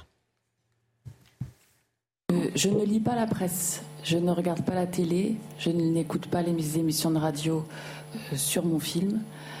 Euh, je me protège, je ne sais pas ce qui se dit. Ce qui est très important, c'est d'être euh, fidèle à son désir, de fêter la fin de la fabrication du film avec l'équipe du film. et puis, Peut-être qu'il se dit forcément des choses euh, négatives sur le film. À mon avis, il se dit tout et n'importe quoi. Euh, c'est le jeu de Cannes. Je c'est pas mon premier festival. Je sais comment ça marche. Euh, le film est sorti hier. Il marche très bien. Je suis très heureuse. Voilà. C'est peut-être ça. Aussi, ça, c'est le vrai sujet. Bah, on parlait de cinéma, mais vous avez vu qu'une partie de la critique, moi, c'est même plus une critique en réalité. Mais parce qu'il critique pas le film. Oui. Voilà. Bah, oui, c'est ça le problème. le même sujet quand un film sort. Souvenez-vous du J'accuse de Polanski. On n'avait pas tellement jugé le fond du film, on avait jugé le fait qu'il soit réalisé par Roman Polanski. C'est un ça qui est terrible. Et ce qui est drôle, c'est qu'à chaque fois, le... bien sûr, mais oui, mais c'est un peu la même logique. Par contre, de la part des néo-féministes. Et ce qui est intéressant, c'est que moi, je vous parie que le public va être encore plus au rendez-vous. Et ça qui est intéressant, c'est ça qui est intéressant, c'est la. Plus d'un million d'entrées. Je dis précisément, c'est la dichotomie qu'il y a entre ces néo-féministes qui s'en prennent à Johnny Depp comme elles s'en prennent à, peu près beaucoup d'hommes. Effectivement, c'est Combini hein, qui a jugé que, pardonnez-moi, le film est puant et gênant. Voilà. Mais malgré ces critiques atroces, je suis sûr que le film va bien marcher. et les acclamations dont a fait l'objet Johnny Depp montrent bien la dichotomie qu'il y a entre les personnes qui vont eh bien, euh, applaudir un acteur qu'ils aiment beaucoup et auquel ils ne tiennent pas rigueur puisqu'il n'a pas été condamné, et effectivement des néo-féministes qui hystérisent le débat et qui s'en prennent à lui, euh, quand bien même il a été plutôt blanchi. Alors, allez-y. Euh, non, mais cette incapacité à ne pas faire la différence entre un artiste et une œuvre, et un homme et un métier, est un... Mais si, parce que regardez ce qu'on ce qu'on reproche. C'est-à-dire qu'à partir du moment où, dans sa vie privée, un acteur aurait mal agi, on veut le boycotter, on veut l'ostraciser, on veut l'empêcher de faire son métier et on associe euh, toutes les, tous les films qu'il peut réaliser finalement à ce qu'il a commis comme faute. C'est ça qui est insupportable. En fait, on a des gens qui veulent plaquer leur morale personnelle sur la morale collective. Moi, je suis désolé.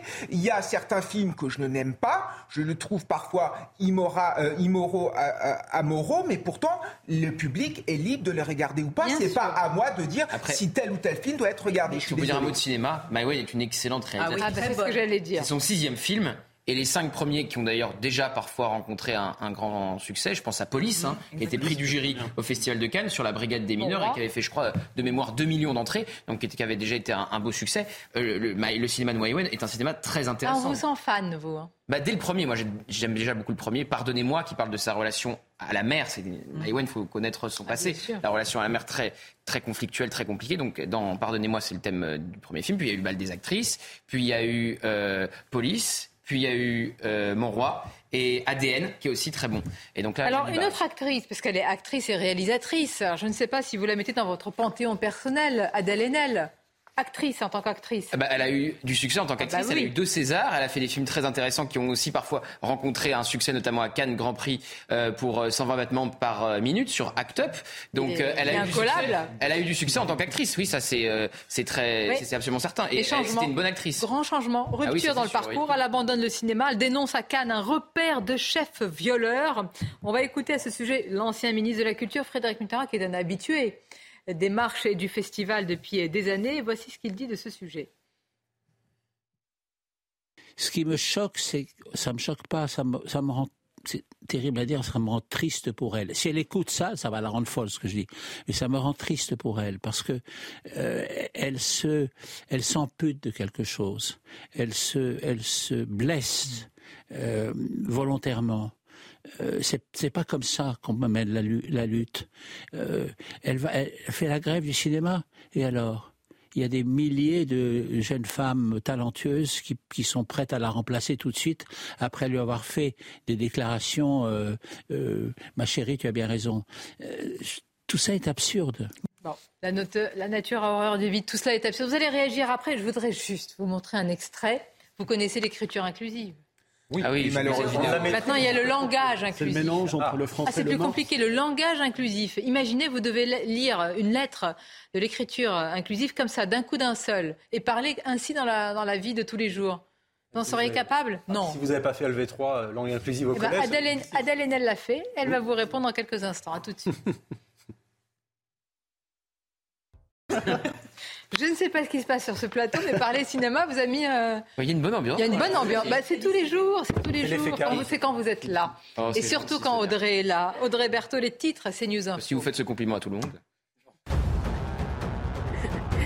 L'éducation nationale a signé un accord sur la mixité sociale à l'école avec l'enseignement euh, catholique. Le privé sous contrat s'engage notamment à augmenter la part de ses élèves boursiers. Mais pour autant, cet engagement est sans obligation. Le plan du ministre de l'Éducation nationale n'impose rien. Il laisse la main aux acteurs sur le terrain. Conséquence de l'inflation, au moins un Français sur six ne mange pas à sa faim. C'est ce que révèle une étude du Crédoc. Ce rapport révèle que la précarité alimentaire a augmenté très rapidement en 2022, au moment où les prix ont donc bondi dans les supermarchés. Et cette précarité alimentaire touche davantage les femmes et les plus jeunes. Et puis une nouvelle attaque a eu lieu cette nuit à Kiev. L'armée de l'air ukrainienne dit avoir détruit 29 des 30 missiles russes lancés. Quatre drones russes ont également été neutralisés selon l'armée de l'air ukrainienne. Merci à vous, Audrey Berthaud, pour ce rappel de l'actualité. Simplement pour conclure sur le sujet dont nous parlions, euh, avec ces néo-féministes, euh, etc., et ces combats, je voudrais qu'on écoute Adèle Haenel. Euh, alors, pas tant, si, bien sûr, sur le fond, vous pourrez réagir. C'est une pétition en faveur de la PMA pour toutes les donneureuses. Hmm. On l'écoute. À vos souhaits. je fais cette vidéo pour dire que j'ai signé la pétition lancée par la Pride des banlieues de la PMA pour tous. J'ai signé cette pétition parce qu'aujourd'hui, euh, la PMA reste excluante. Alors déjà, elle reste excluante dans la loi pour les personnes trans, mais également dans les faits et via un contrôle médical et, euh, administratif pour bon nombre d'autres personnes, dont les personnes grosses, les personnes handies et les personnes racisées.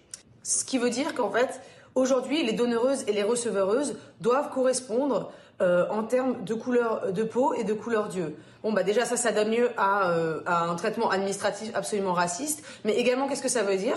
Ça veut dire que dans les faits, aujourd'hui, les personnes non blanches, les personnes racisées, euh, ont, des délais d'attente pour bénéficier de la PMA qui sont deux, trois fois plus longs que celles des personnes blanches. Ah. Enfin, elle récite son catéchisme. On sent qu'elle récite un texte qui est peut-être même pas d'elle. C'est presque, vous savez, c'est assez fantomatique comme intervention. Ça fait penser aux gens qui embrassent les sectes. Hein. C'est-à-dire que là, on débite des paroles comme ça, froides. Le, sens est très, très aléatoire. Et puis voilà, bon, écoutez, là, on a perdu. Écoutez, voilà, ce qu'on pouvait en dire, je voudrais qu'on revienne, et ça, c'est beaucoup plus. Euh, en tout cas, c'est important, et les conséquences. D'ailleurs, les conséquences, moi, je les attends.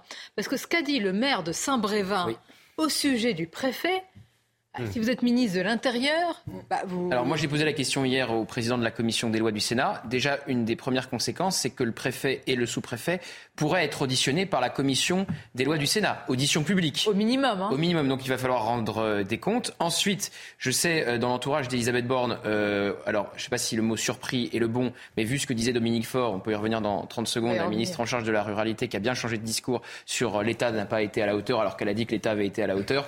Il suffit d'écouter le témoignage de Smer pour se rendre compte que l'État n'a pas du tout été à la hauteur. Et donc, euh, on sait que l'entourage d'Elisabeth Borne a trouvé, euh, a été peut-être surpris par l'ampleur du témoignage du maire des missionnaires de, Saint-Brévin et ne s'attendait pas sans doute à ce qu'il tape aussi fort sur la préfecture de Loire-Atlantique. Il, tape, euh, c'est mensonge, c'est-à-dire le préfet, vous vous rendez compte, dans une telle affaire où il y a eu des menaces de mort, où il y a eu l'incendie d'un domicile, euh, du domicile privé du maire, il accuse le préfet d'avoir menti. C'est-à-dire c'est extrêmement grave, gravissime. On l'écoute euh, à ce sujet, le maire de Saint-Brévin un, courrier au préfet demandant en fait un, soutien de l'État parce que c'est vrai qu'on se sentait un petit peu au niveau de la commune de Saint-Brévin bah, démunis. En fait, on avait l'impression de se retrouver, retrouver seul. Euh, courrier revenu sans réponse. Euh, quand il dit qu'il a organisé des réunions publiques, je sais pas de la part d'un préfet, mentir effrontément en public, c'est quand même, quand même important. Enfin, je ne sais pas, il représente l'État. Euh, il sait très bien qu'il n'a pas organisé de réunion publique. On a toutes les preuves. Euh, il suffit de lui demander euh, la date. Il ne pourra pas en fournir. Il n'en a pas fait. Si tout, enfin, je ne veux pas dire, mais si ça s'est passé vraiment, vraiment comme ça, d'abord c'est très grave, c'est incroyable. Et puis il y a eu la ministre hier, lors des questions au gouvernement. Ça c'est incroyable ce qui a été dit. Tout va bien entre le, la relation maire-préfet.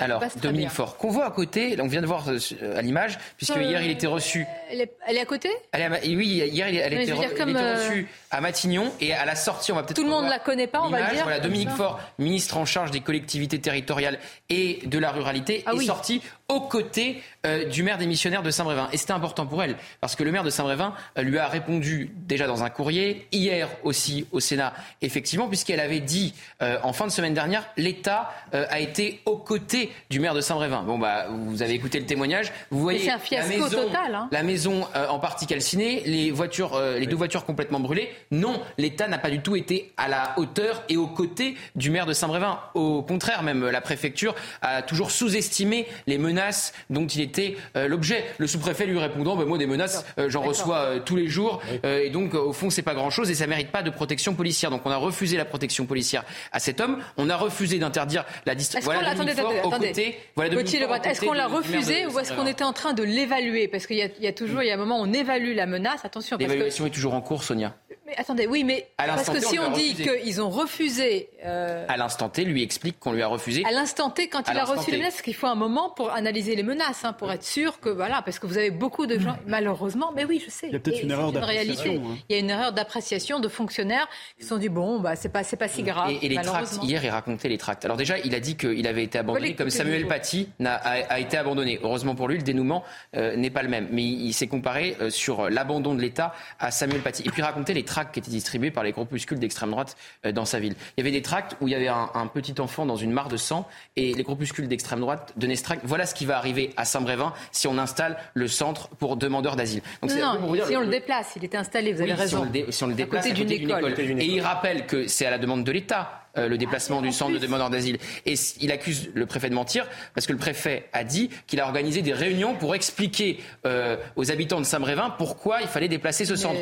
Et lui dit qu'il a été complètement abandonné. Il y a cette décision qui lui incombe, qui lui est imposée par l'État. Et lui a reçu les parents d'élèves à sa mairie. Et ce qu'il expliquait hier, euh, j'y étais encore une fois, c'est que les parents d'élèves, quand ils sont reçus à la mairie, ils comprennent plutôt ce qui va se passer. En fait, il y a un petit groupe d'habitants à Saint-Brévin qui était hostile à ce centre à côté du d'une école, mais vu qu'ils n'arrivaient pas à fédérer autour d'eux à Saint-Brévin, ils sont allés chercher Reconquête, ils sont allés chercher euh, des groupuscules d'extrême droite, et il s'est retrouvé parfois dans sa ville à la fin où Reconquête est même sorti euh, des manifestations parce qu'il il sentait bien que ça commençait à sentir sérieusement le roussi, avec des groupuscules euh, d'extrême droite qui s'affrontaient avec des antifas au milieu de Saint-Brévin, au milieu des habitants de Saint-Brévin qui étaient, vous vous en doutez, complètement éberlués par ce qu'ils voyaient.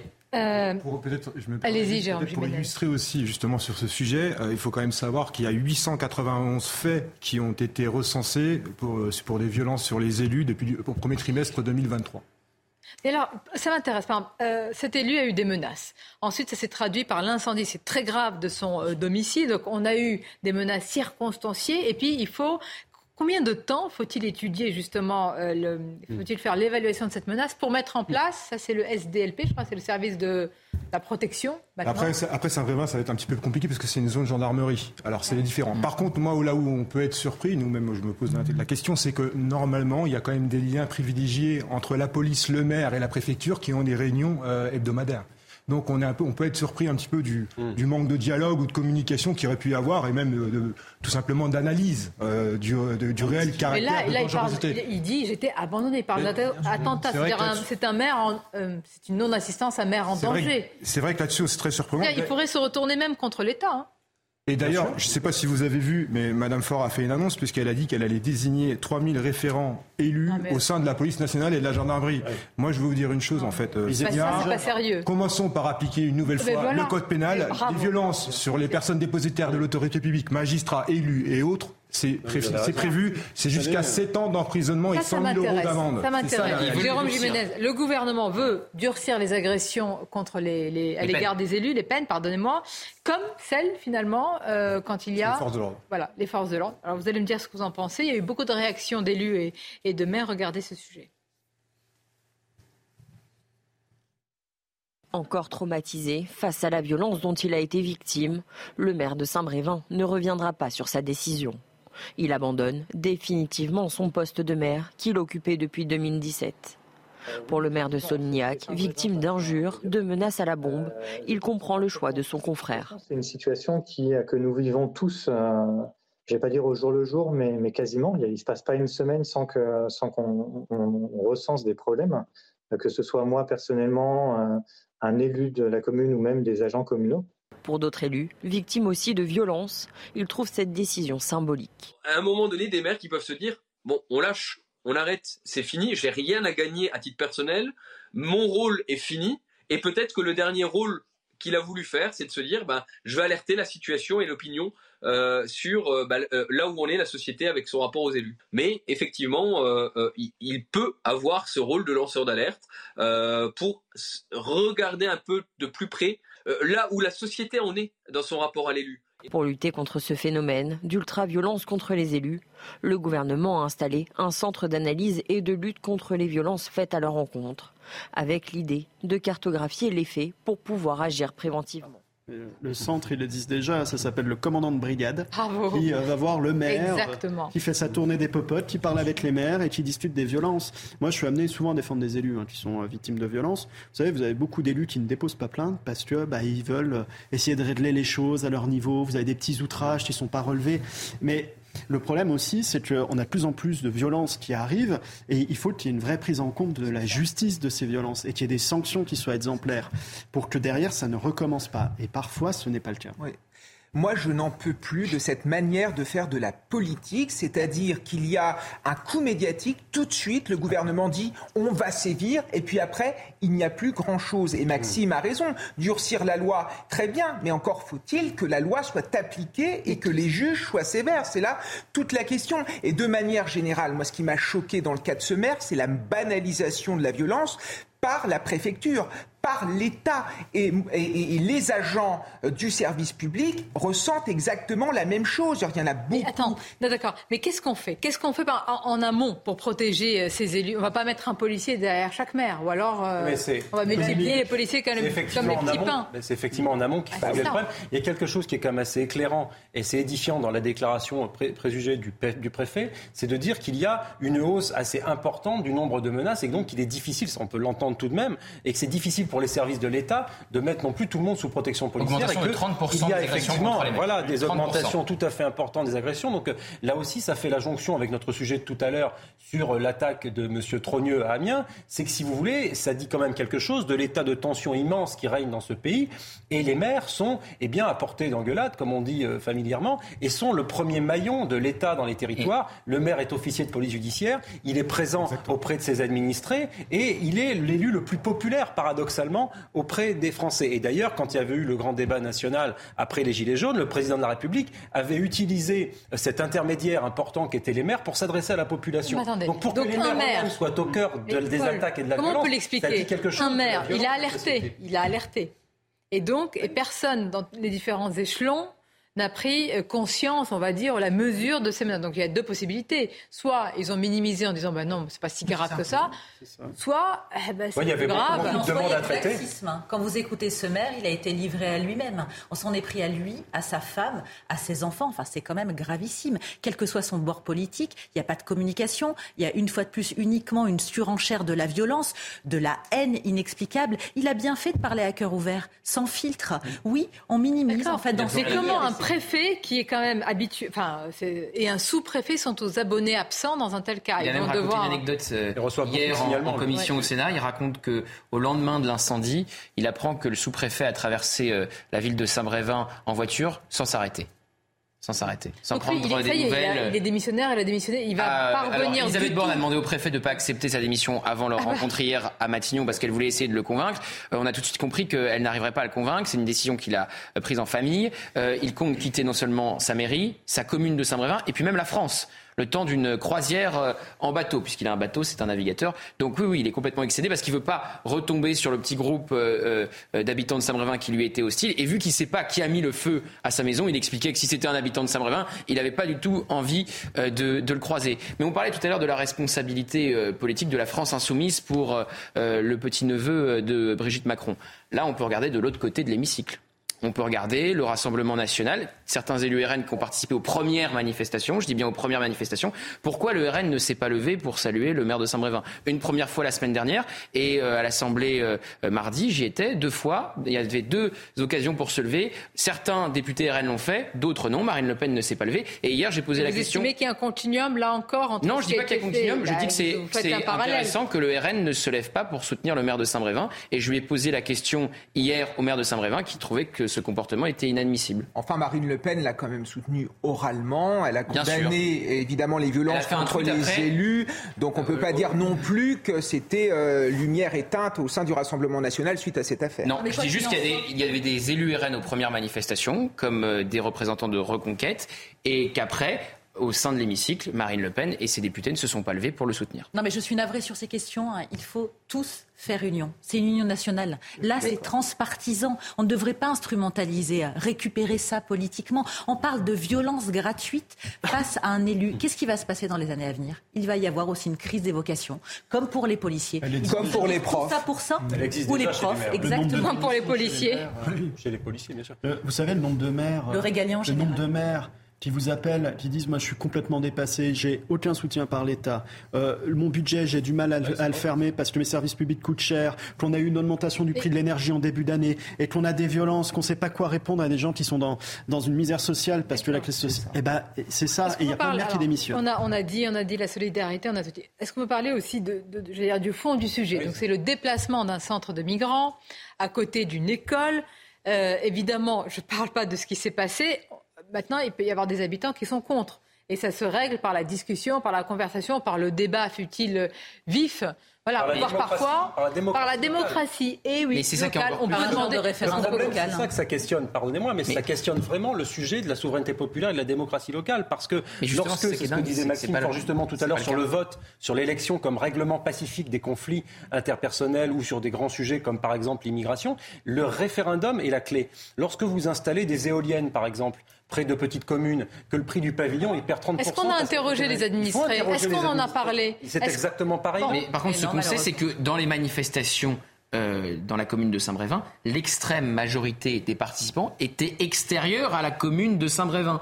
Et ce qui explique ce maire, il n'y a pas eu de référendum quand même à Saint-Brévin. Et, ce qui explique ce maire, c'est que c'est parce qu'il y avait euh, une minorité d'habitants qui étaient hostiles qu'ils ont eu recours au parti. pas. Euh, bah, c'est ce que dit le maire. Moi, je dis ce que dit le maire. Oui, c'est ce que dit le maire. Et j'ai tendance à le croire. Et parce que après, c'est factuel que vous avez constaté qui était dans les rues. de Saint-Brévin. Non, mais quand vous avez quand vous avez euh, constaté qui était dans les rues de Saint-Brévin, c'était pas les habitants qui manifestaient avec des groupuscules d'extrême droite. Je sais pas, mais en tout cas, si vous voulez, il est vrai. Regardez ce qui s'est passé à Calac, dans plein de villages.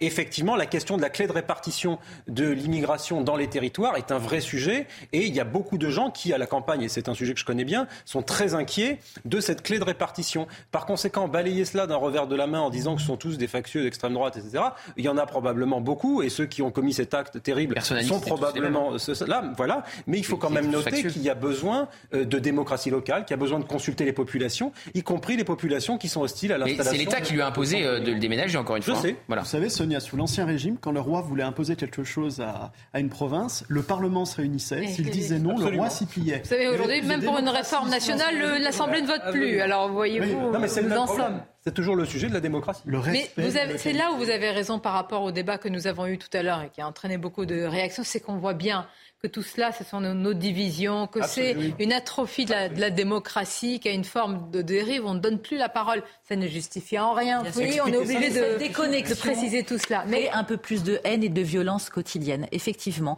c'est les Jacobins versus les Girondins. c'est une élite qui impose au reste de la France, qui se lève tôt, qui travaille, qui paye ses impôts, mais qui n'a pas la sensation, évidemment, qu'il y a une redistribution juste et égalitaire, qui se plaint. On en revient à la souveraineté nationale. Je vous, donne raison.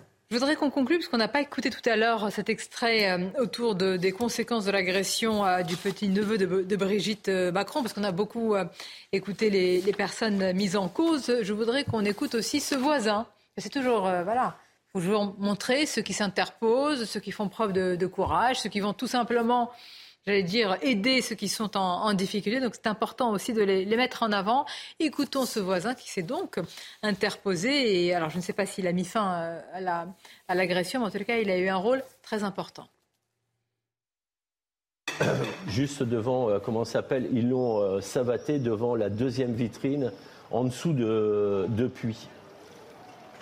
C'est là où, bah, disons, ils l'ont mis au sol il y avait des poubelles qui étaient euh, juste, on va dire, euh, devant la porte. Et euh, là, devant la porte. Et puis, ils l'ont savaté en dessous de où il était écrit depuis. là, ils l'ont. c'est là qu'ils l'ont couché. Bon, ça c'est important à mettre en avant parce que ça existe encore. Non mais vraiment, ça paraît, ce n'est pas anecdotique, ce n'est pas anodin.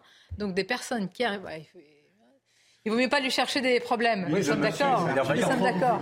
oui. J'avoue. Pas de chatouille. Je le vois arriver. Et ça m'interpelle parce que c'est vraiment le, fil conducteur de, nos sujets depuis tout à l'heure.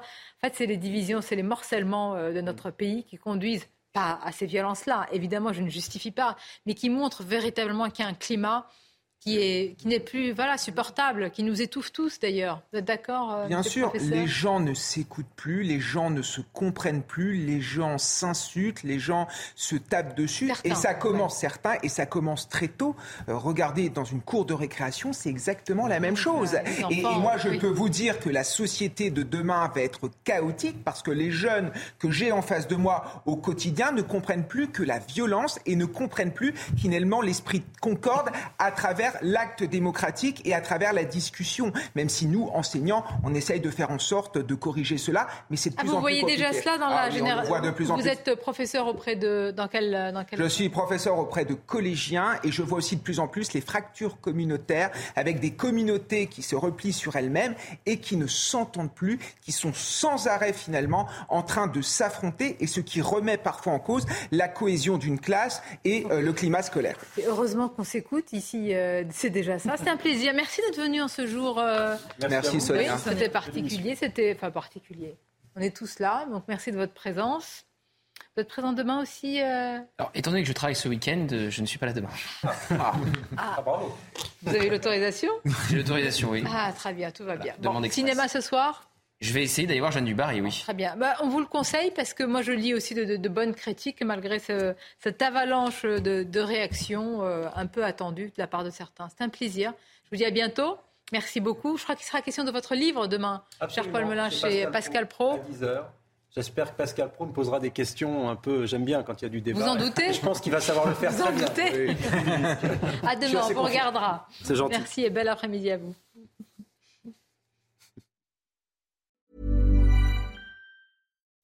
When you make decisions for your company, you look for the no-brainers. If you have a lot of mailing to do, stamps.com is the ultimate no-brainer. Use the Stamps.com mobile app to mail everything you need to keep your business running with up to 89% off USPS and UPS. Make the same no brainer decision as over 1 million other businesses with Stamps.com. Use code PROGRAM for a special offer. That's Stamps.com code PROGRAM.